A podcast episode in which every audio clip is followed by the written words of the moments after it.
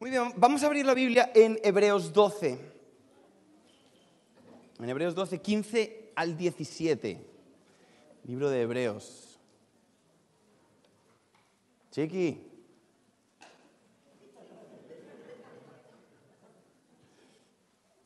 Muy bien, yo lo estoy leyendo en la nueva traducción viviente, pero puedes leer la que más te guste, son las mismas. Pero Hebreos 12, 15 al 17, en la nueva traducción viviente dice, cuídense unos a otros. ¿Cuídense qué? Está hablando de las relaciones personales. Para que ninguno de ustedes deje de recibir la gracia de Dios.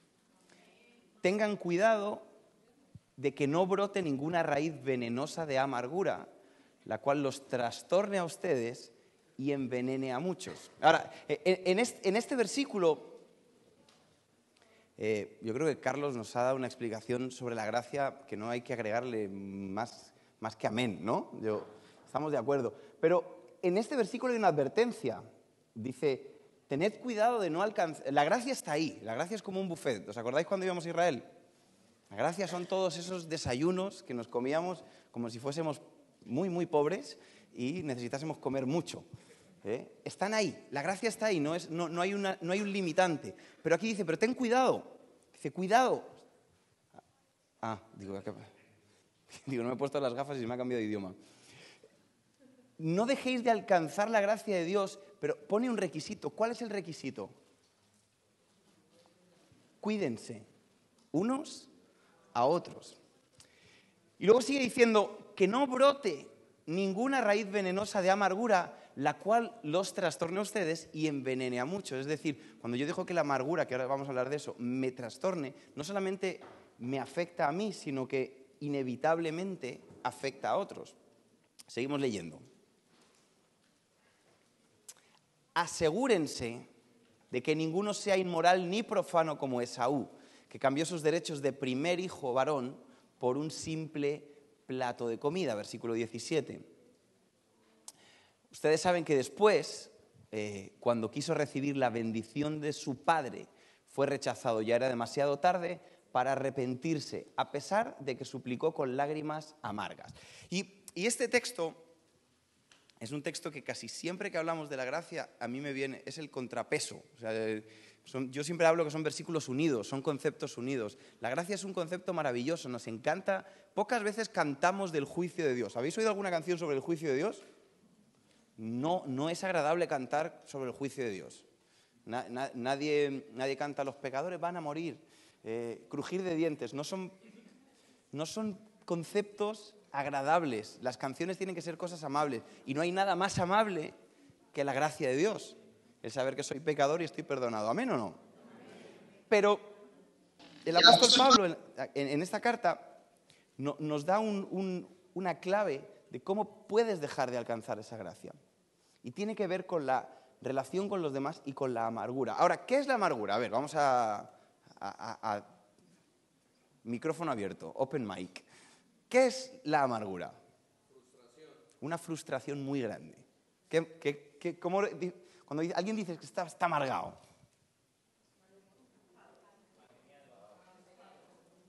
Mal humor, pero hay, veces que uno puede tener mal humor con motivo, ¿no? Cuando uno considera que alguien está amargado es cuando tiene mal humor sin motivo. Buenos días, tú. Buenos días. Gente que contesta de una manera extra a conceptos básicos. ¿Sí habéis visto esa gente? Esa gente que conduce amargada en los coches. ¿Pasa en Inglaterra? Que la gente entra en el coche y vive con... Yo le decía de broma a David, pero lo mantengo. A mí solo me molesta, cuando yo estoy conduciendo, solo me molestan dos tipos de personas. Soy una persona tranquila en el coche. Me molesta la gente que tiene prisa cuando yo voy tranquilo. Y me molesta la gente que va tranquila cuando yo tengo prisa. ¿Alguien se identifica conmigo? Claro, yo voy en el coche y salí a la hora y me molesta que el de atrás tenga prisa. Y le digo, sáltame, sáltame. Pero cuando yo salgo tarde y tengo que llegar a un sitio y no estoy aquí, me molesta que el otro vaya a 120, aunque la señal diga 120. Y soy yo el que le da las luces. La amargura, La, Biblia nos, explica que esa raíz de amargura te puede alejar tanto de Dios que dejes de alcanzar la gracia. Pero pone un ejemplo y pone a una persona como ejemplo. ¿A quién pone? A Esaú. ¿Quién era Esaú? Seguimos con el micro abierto. A ver, ¿quién era Esaú? Pero decirlo sin miedo. El hermano de Jacob, el hijo de... Y, el nieto de... A ver, el tipo venía de buena familia. Tu abuelo era, si tu abuelo es Abraham, era el único que prácticamente podía cantar lo de padre Abraham con propiedad absoluta, ¿no? Su abuelo era Abraham, era alguien, para ponernos el ejemplo claro, venía de una familia de fe. Venía, o sea, si nosotros hoy en día recordamos las historias de Abraham, cómo dejó a su padre y a su madre, y cómo salió a una tierra que no conocía, cómo y fue a entregar a su padre, a Isaac, lo iba a sacrificar. ¿Y cuántas veces cree que contaban esa historia en casa? cada vez que se juntaban y había una copita de vino de por medio, terminaban contando la historia. ¿Tú te acuerdas cuando casi me, me apuñalas, papá? Me imagino yo Isaac contando. Bueno, ya hijo, ya dejar, que ya está, que ya no sé, pero casi me casi, ¿eh? Yo creo que si, la contamos tantos años después, canta Pero varias características de Esaú. Esaú era hermano gemelo o mellizo, siempre me pierdo con esto. Que bueno, Sandy, tú sabes de esto. ¿Los tuyos qué son? O sea, los tuyos son muy iguales. Es que hay unos que pueden ser no tan iguales y otros que sí son muy iguales. O Sebas y Kevin son muy iguales. ¿Dónde están? ¿Dónde están? No los veo.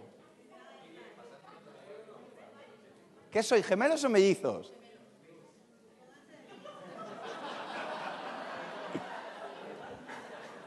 Yo ya los di.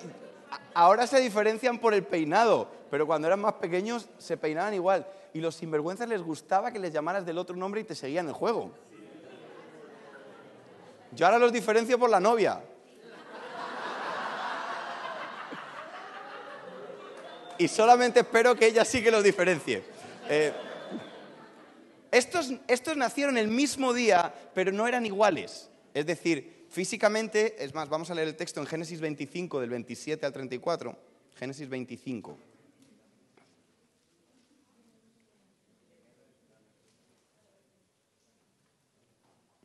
¿Vale?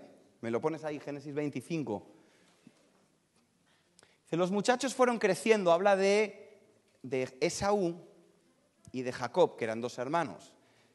Dice, y Esaú se convirtió en un hábil cazador. Él era un hombre de campo pero Jacob tenía un temperamento tranquilo y prefería quedarse en casa.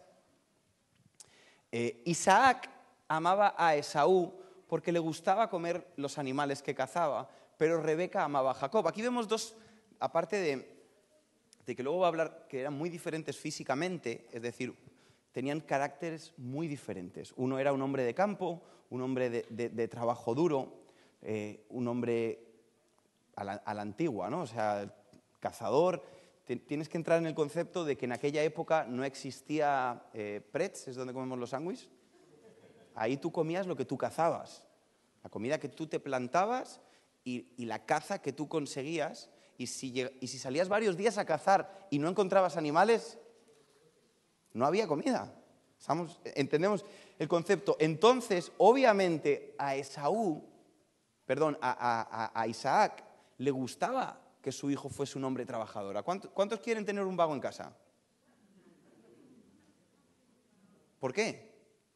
Porque el trabajo es bueno. Es más, esta mañana eh, mi padre lo explicaba, el trabajo es una bendición, no una maldición. La maldición es el cansancio, pero hay que ser trabajadores. Sin embargo, dice, pero a Jacob le gustaba quedarse en casa. Y yo pregunto, ¿haciendo qué? Claro, le caía bien a la madre porque estaba todo el día hablando con ella, la entretenía, charlarían.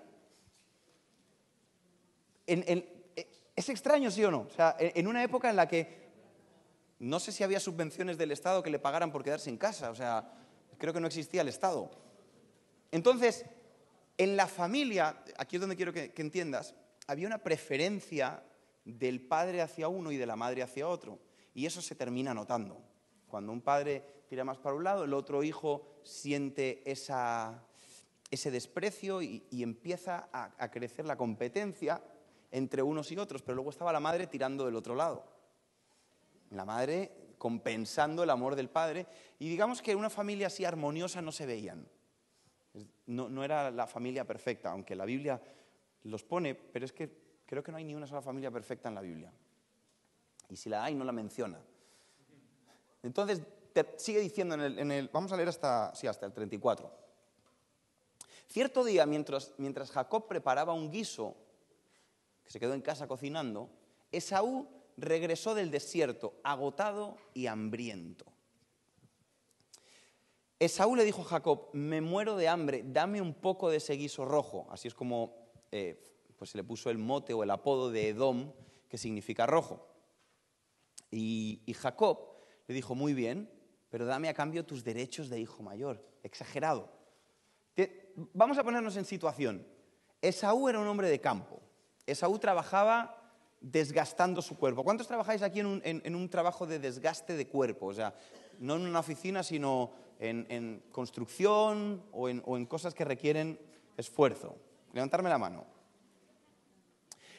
casi siempre, no, me quiero meter con vosotros, yo no soy un hombre de campo ni un hombre de trabajo y aquí están mis manos con poquitos callos.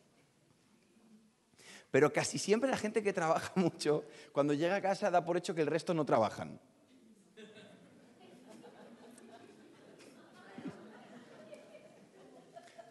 Hay muchos, y, lo digo con mucho respeto, ¿vale? Pero hay muchos hombres que como se, estaban muchas horas trabajando en la calle, esforzándose, llegaban a casa como que la mujer no cuidaba a los cinco hijos que tenían. Y como que no daban trabajo. Es como que en, algunos casos pareciera que un trabajo, porque desgasta físicamente, es más trabajo que otro. Y si es más desgaste físico, no significa que lo otro no sea trabajo. Simplemente es una función diferente.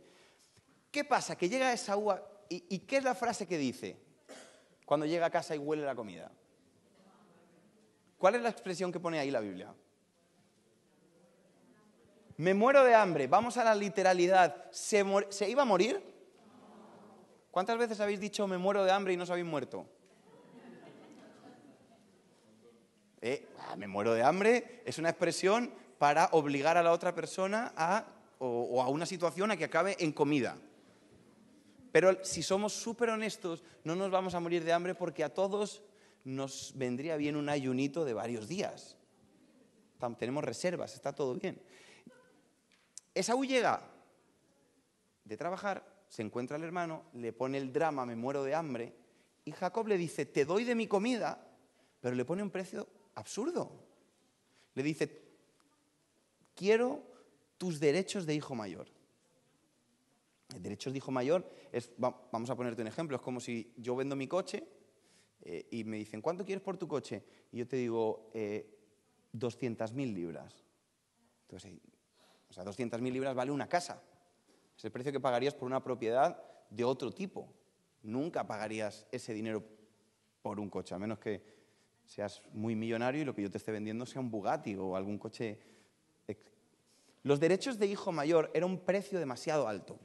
¿Por qué? Porque en aquella cultura ser el hijo mayor era muy importante.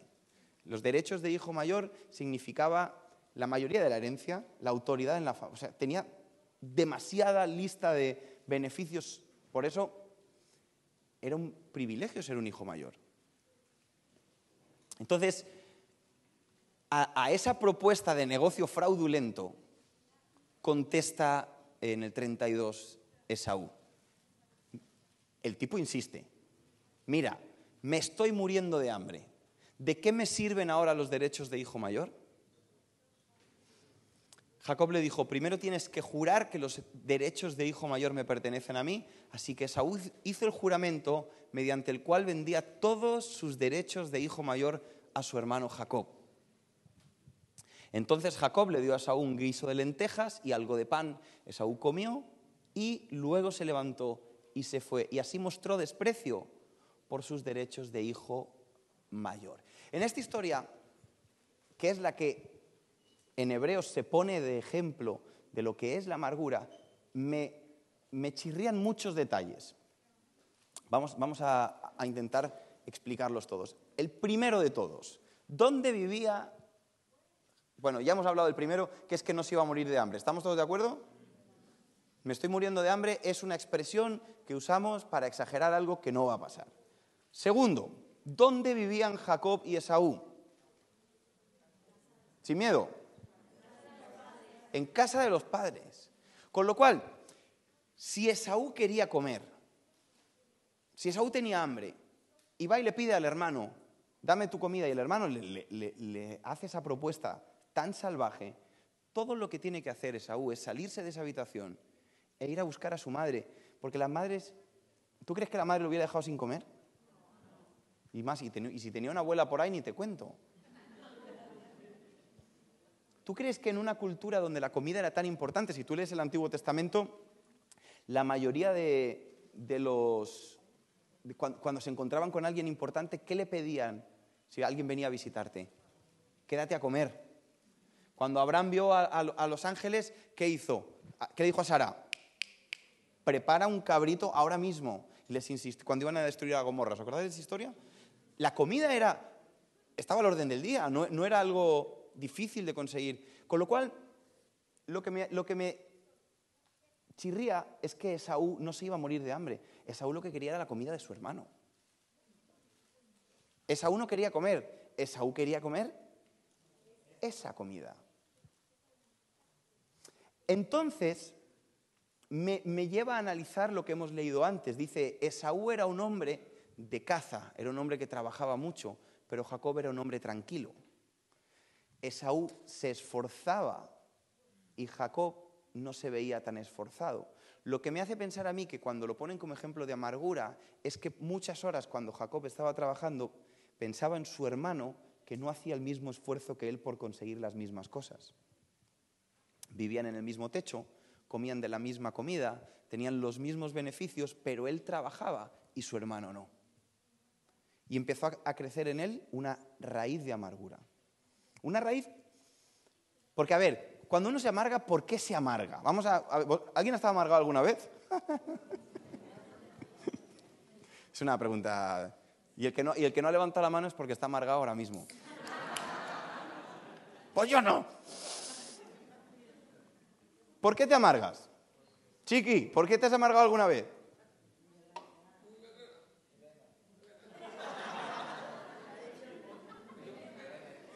Creo que ha dicho el nombre de su mujer. Quiero, quiero pensar que no.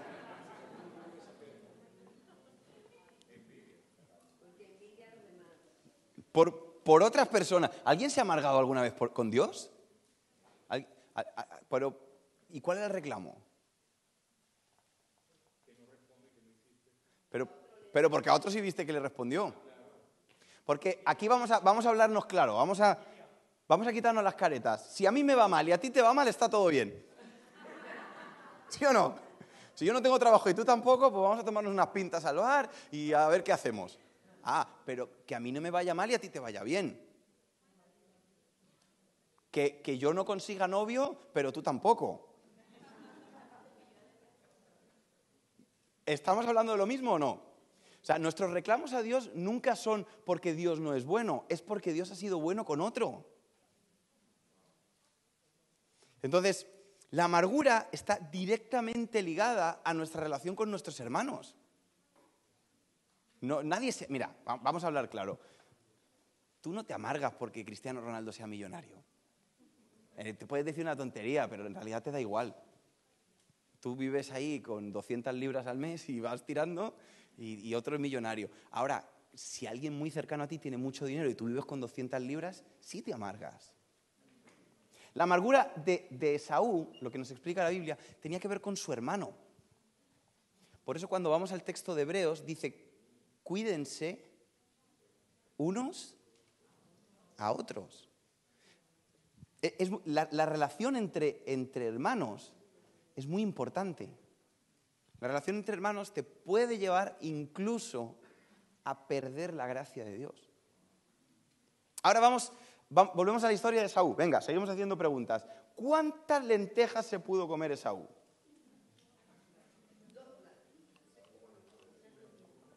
A ver, Sebas, tú en tus buenos tiempos, porque ahora ya, ya, no, ya no eres el que eras. Se, nota la mano de Juliana ahí. Tú cuando, cuando tú estabas en tus buenos tiempos, ¿cuántos platitos de sancocho te hubieras comido ayer? ¿Cómo?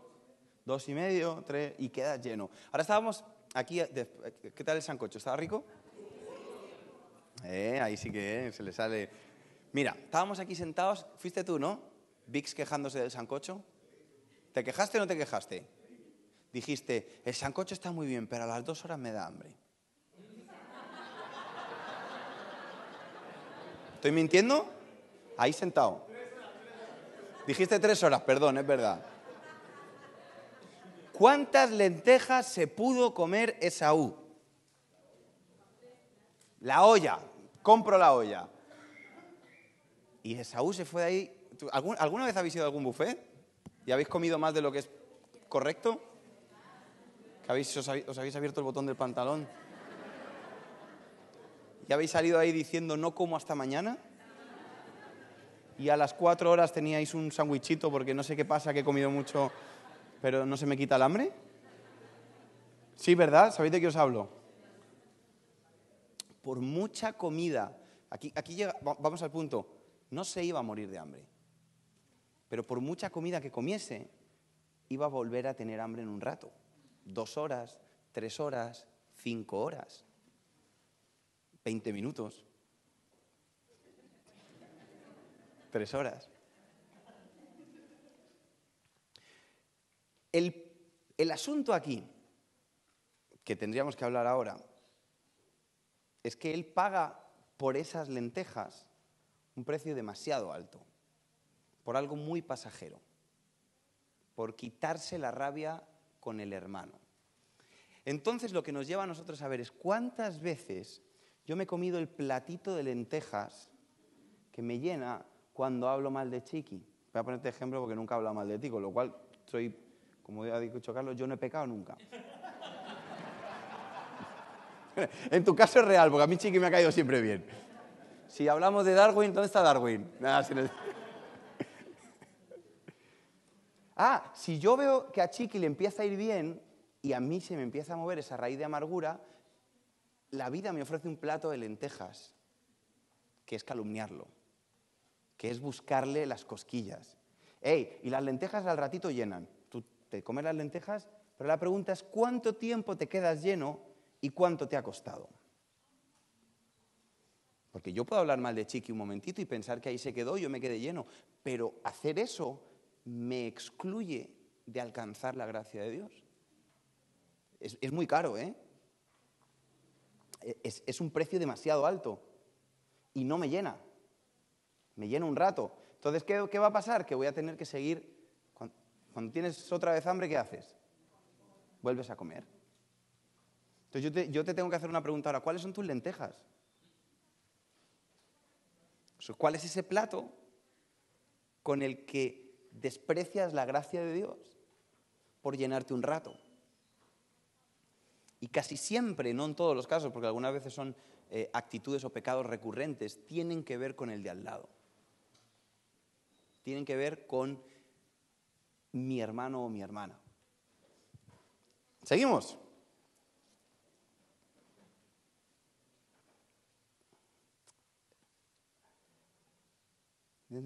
Recuerdan Efesios. Ahora, todo el Antiguo Testamento, si os fijáis, la mayoría del Antiguo Testamento eh, son, son historias familiares. La historia de Adán y Eva con sus hijos. Ahora, te hago una pregunta. ¿Cuál era el hijo mayor de Adán? ¿Alguien se acuerda? ¿Adán? ¿Sin miedo? ¿Quién? Caín. Vaya. Qué joyita el Caín, ¿eh? ¿Alguien se acuerda de la historia de Caín? ¿La leemos? Génesis 4 te, diese. Génesis 4, el 4 al 8. Abel, que era el hermano menor de Caín, quiere decir el hermano que no tenía los derechos de hijo mayor, también presentó una ofrenda, lo mejor de las primeras crías de los corderos de su rebaño, y el Señor aceptó a Abel y a su ofrenda. A Caín y a su ofrenda no, porque Caín lo hizo mal, pero no aceptó a Caín ni a su ofrenda. Y esto hizo que Caín se enojara mucho y se veía decaído. ¿Por qué estás enojado? Le pregunta el Señor. Se lo preguntó el Señor, ¿eh? Dijo, Caín, ¿qué te pasa? Como diría el, eh, el Chapulín, ¿por qué se enoja? ¿Por qué te ves tan decaído? Me gusta en inglés, why are you so hungry? Que si le pones una H es hambriento y si le quitas una H es enfadado. No, ya sé que cambia las palabras, pero bueno, la pronunciación. Y le, le da un, un consejo. Serás aceptado si haces lo correcto, pero si te niegas a hacer lo correcto, entonces ten cuidado. El pecado está a la puerta, al acecho y ansioso por controlarte, pero tú debes dominarlo y ser su amo. Y Caín dijo, vale. Fue y mató a su hermano. Tal cual. Cierto día Caín le dijo a su hermano, salgamos al campo. Mientras estaban en el campo, Caín atacó a su hermano, Abel, y lo mató. ¿Qué le había hecho Abel a Caín?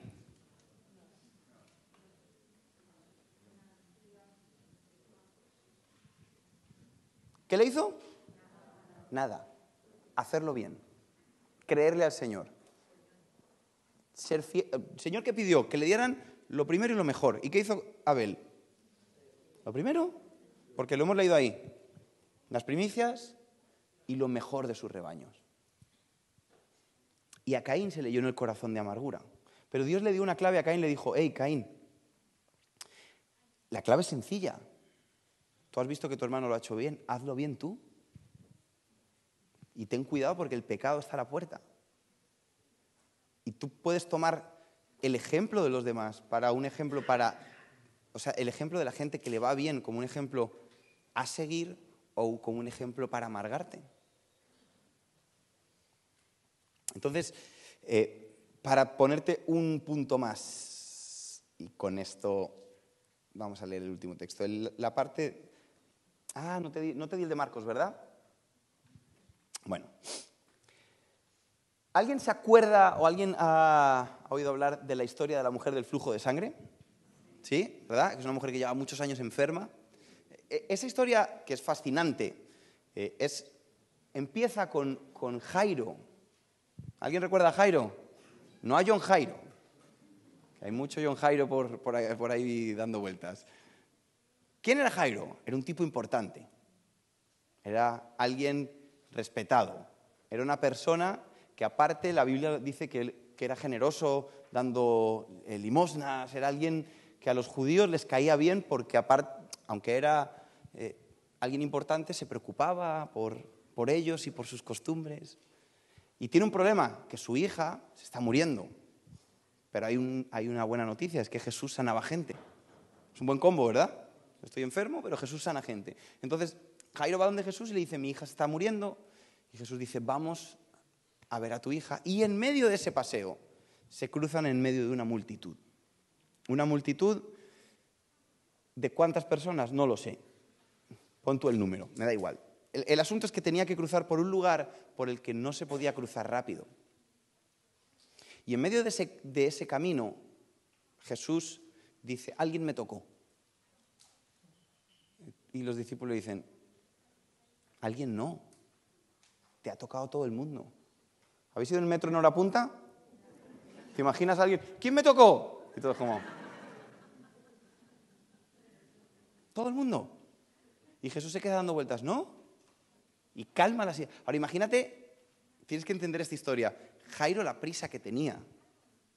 Porque a Jairo no se le enfriaba la comida que iba a invitar a Jesús a comer a su casa.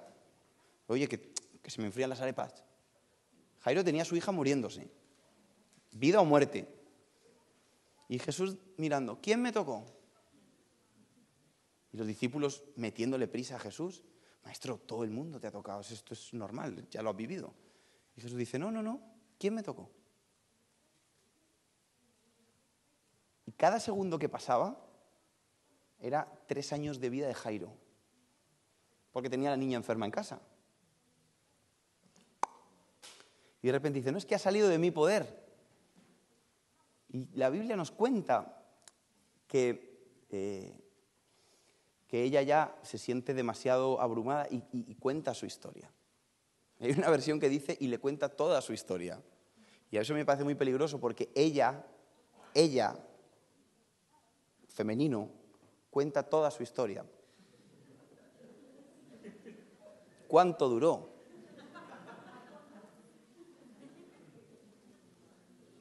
¿Sí o no?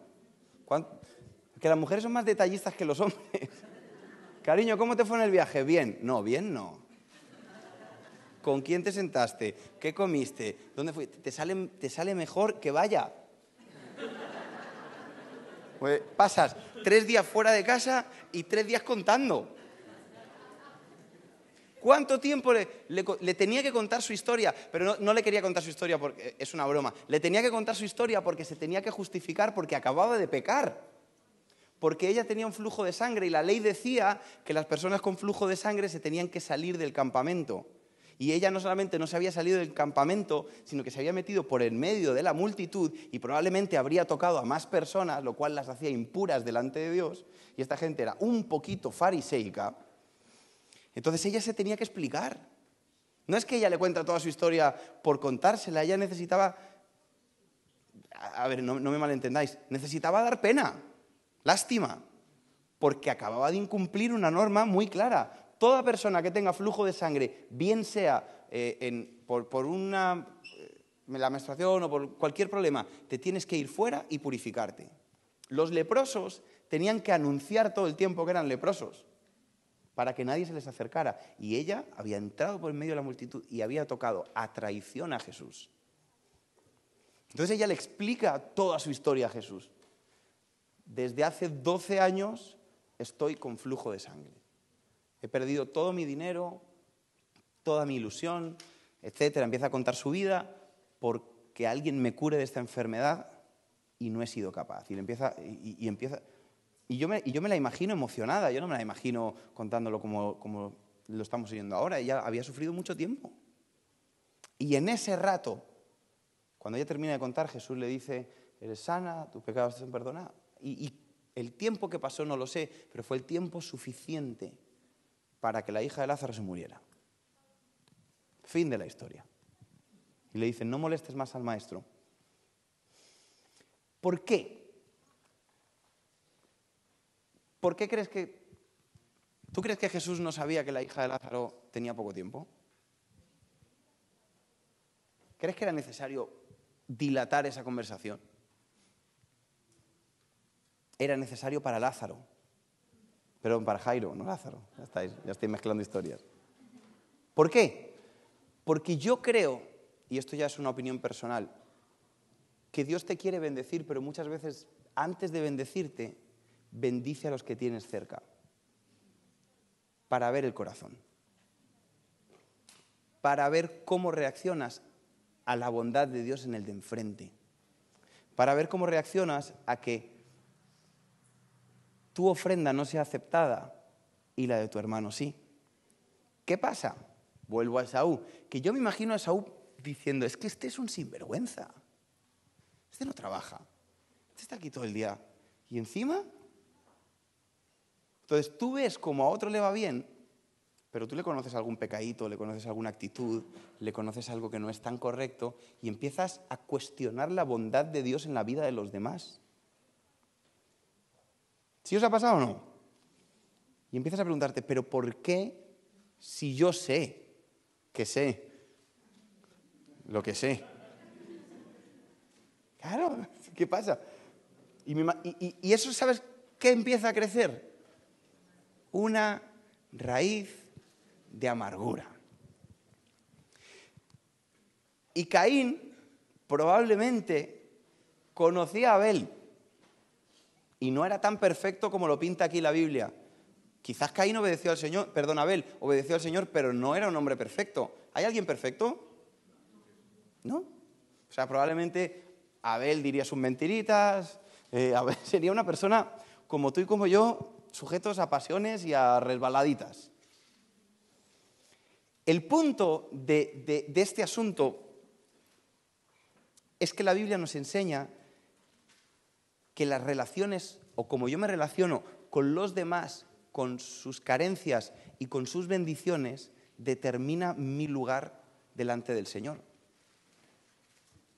Y entonces, el último texto que quiero leer es Juan 13, del 34 al 35.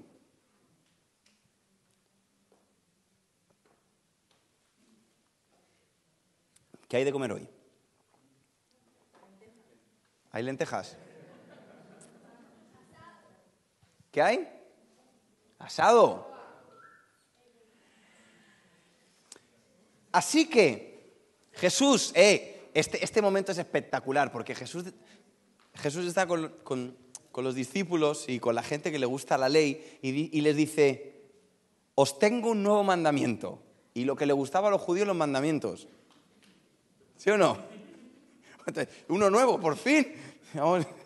Desde Moisés no tenemos ninguno nuevo. A ver, si este, a ver si este nos va bien con este, me imagino pensando.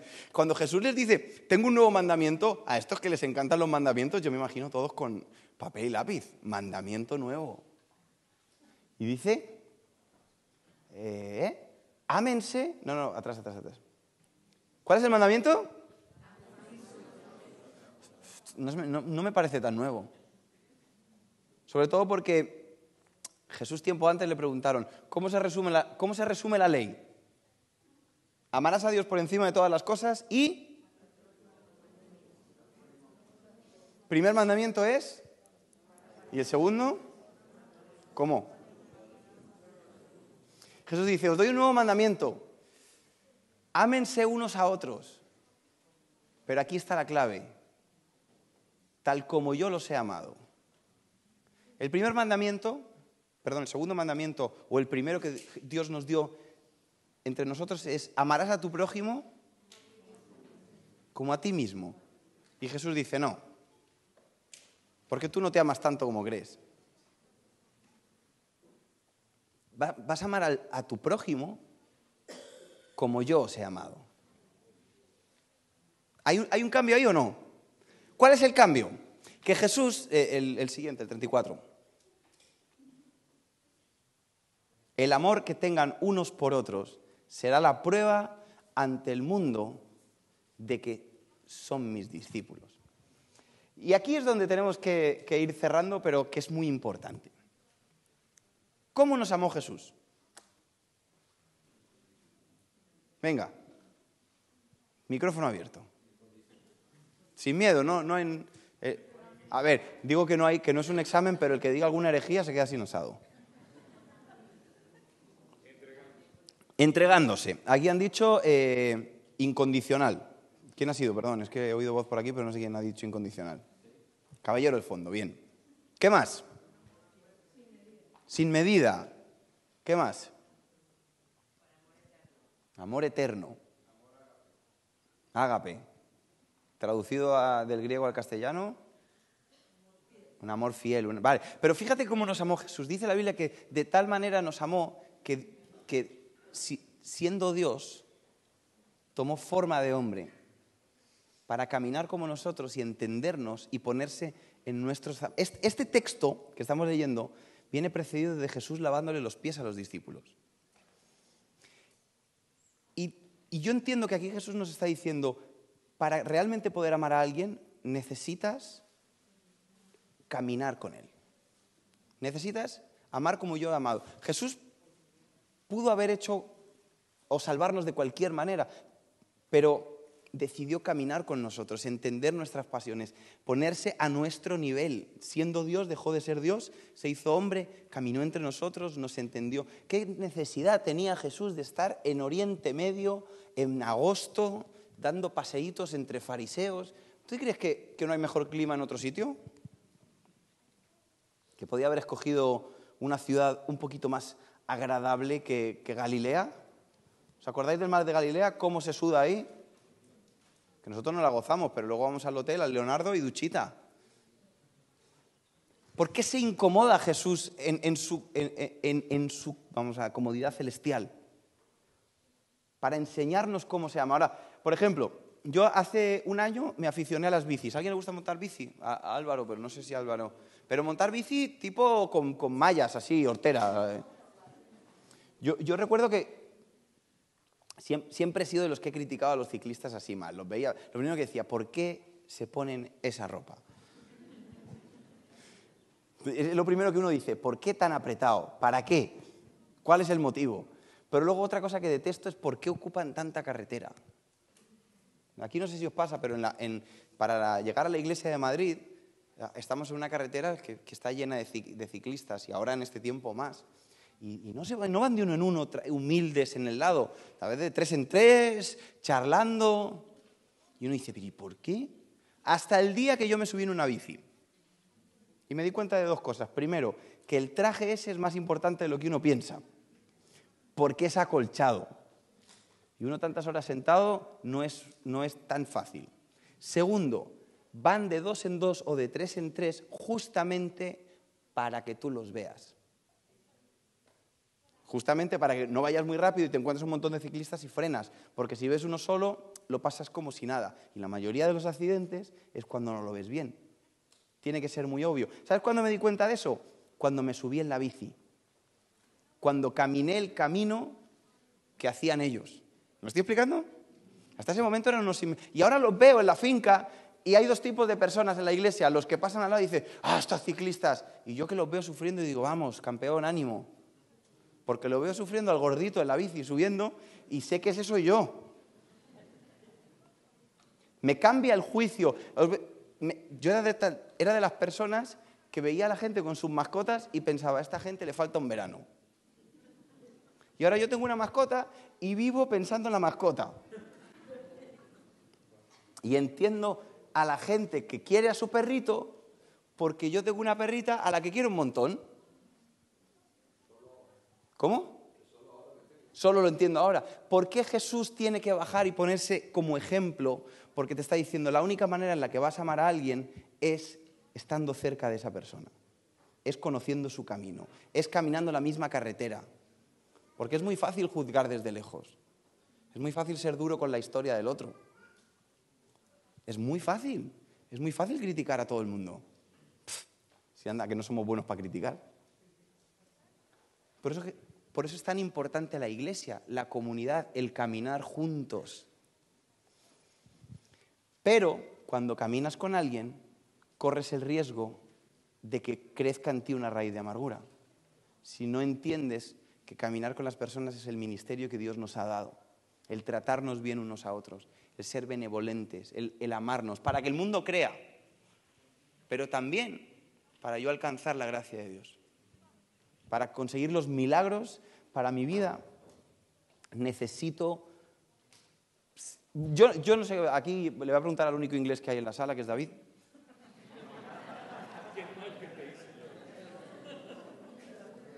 I know, I know there's real English in here, but let's keep David with the... Al único British. Yo no sé aquí, pero en España lo peor que te puede pasar es que te vaya bien. Nos encantan las historias de gente humilde. No sé si aquí pasa. Si hay una catástrofe en cualquier lado, si te fijas, se recaudan millones de euros. La gente le encanta donar. Nos encanta ayudar al pobre. España es probablemente uno de los países con más ONGs y proyectos eh, solidarios. Eh, mi, tío, mi tío Paco, que en paz descanse, que murió hace un año, él siempre nos decía que él no nos iba a dejar nada, que se lo iba a dar todo a Save the Children, que es Save the Children él veía a los niños africanos ahí en las fotos y mandaba el dinero y, luego en la cuenta lo vimos. Ahora, en el momento en el que a alguien le va bien, ¿quién son los que ganan los programas estos de La Voz, de Gran Hermano, los que son más humildes? ¿Qué nos gusta? ¿Qué nos gusta? Nos gustan las historias de gente pobre de gente humilde, de gente que le iba muy mal. ¿Por qué nos cae tan bien a, los colombianos Luis Díaz? la verdad, porque era un chico súper humilde. ¿A que James ya no nos cae tan bien? Vamos a decirnos la verdad. ¿Sí o no? ¿Por qué? Porque ya, porque ya le fue bien. Porque nos gusta extender la mano al de abajo pero nos cuesta aplaudir al de arriba. No sé, ¿Por qué? Porque en el fondo, aunque yo estoy siendo buena gente, cuando estiro la mano al de abajo, todavía me siento superior. Y lo puedo cubrir de una imagen de humildad. Pero cuando yo celebro al que le ha ido mejor que a mí, con un buen corazón, estoy siendo humilde, ¿verdad? Cuando yo veo el milagro de la, de la mujer del flujo de sangre y en vez de quejarme, lo celebro, le estoy diciendo al Señor, sí estoy preparado para un milagro. No, no, tengo raíz de amargo. Cuando yo veo que a mi hermano lo aplauden por hacer las cosas bien, lejos de buscarle el error, tengo que buscar el reflejo de cómo puedo yo hacerlas. Como le dijo Dios a, a Caín, haz las cosas bien. Si tú sabes cómo hacerlas bien. Esaú, y terminamos con esto. Esaú tenía todo para hacer. Yo me imagino, el ¿sabes cuál era el plan de Dios? Yo soy el Dios de Abraham, de Isaac y de Esaú. No, no, no. ¿Quién era el mayor? Pero él, porque a otro le fue la vida más fácil, que es el único motivo que puedo encontrar por el que se pudo enfadar. Porque lo tenía todo. ¿Por qué se enfadó el hermano del hijo pródigo? Porque al hijo pródigo, porque le fue, fácil. Y, y, le dijo, yo estoy aquí todos los días y este se va y viene y le das todo. ¿Por qué se enfadó? Porque al otro Dios le hizo la vida fácil. ¿Por qué se enfada los jornaleros con el que trabaja a última hora y le pagan lo mismo? ¿Qué le dijeron? Yo he trabajado todo el día y este una hora solo. Y el otro dice, ¿a ti qué te importa? O sea, what's your business? Ahora la pregunta que te hago y, y cerramos. ¿Cómo reaccionas a las bendiciones de los demás? ¿Cuál es tu relación con tus hermanos en la fe? ¿Cuántas lentejitas te has comido en el último año? Hablando mal de uno, buscando juzgar al otro, si tú estás buscándole las faltas a la gente, ya estás pecando. Otra cosa es que te las encuentres, pero la Biblia dice que el que busca encuentra y el que, no busca, pues no encuentra.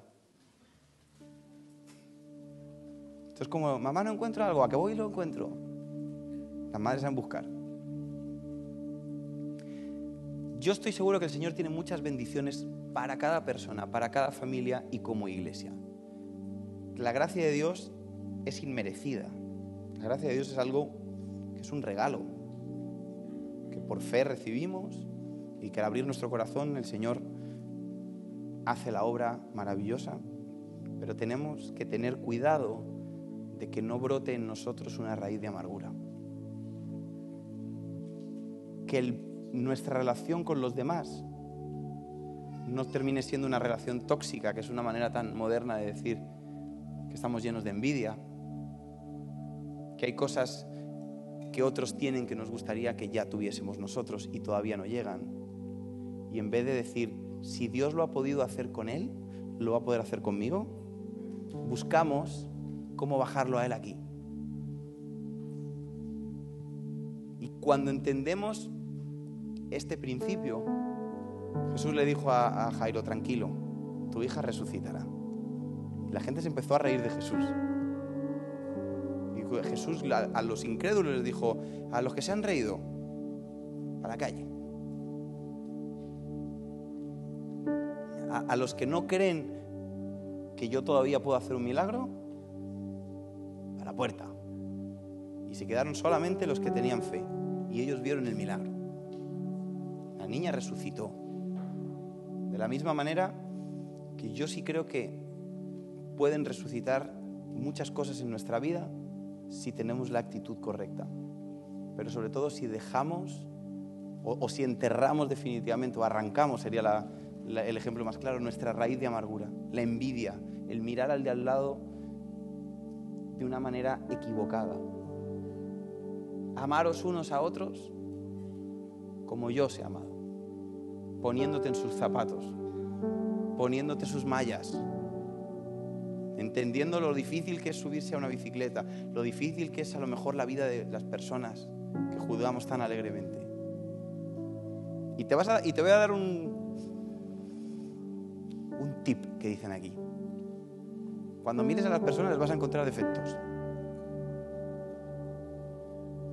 Pero es que la gracia de Dios es la que cubre los defectos.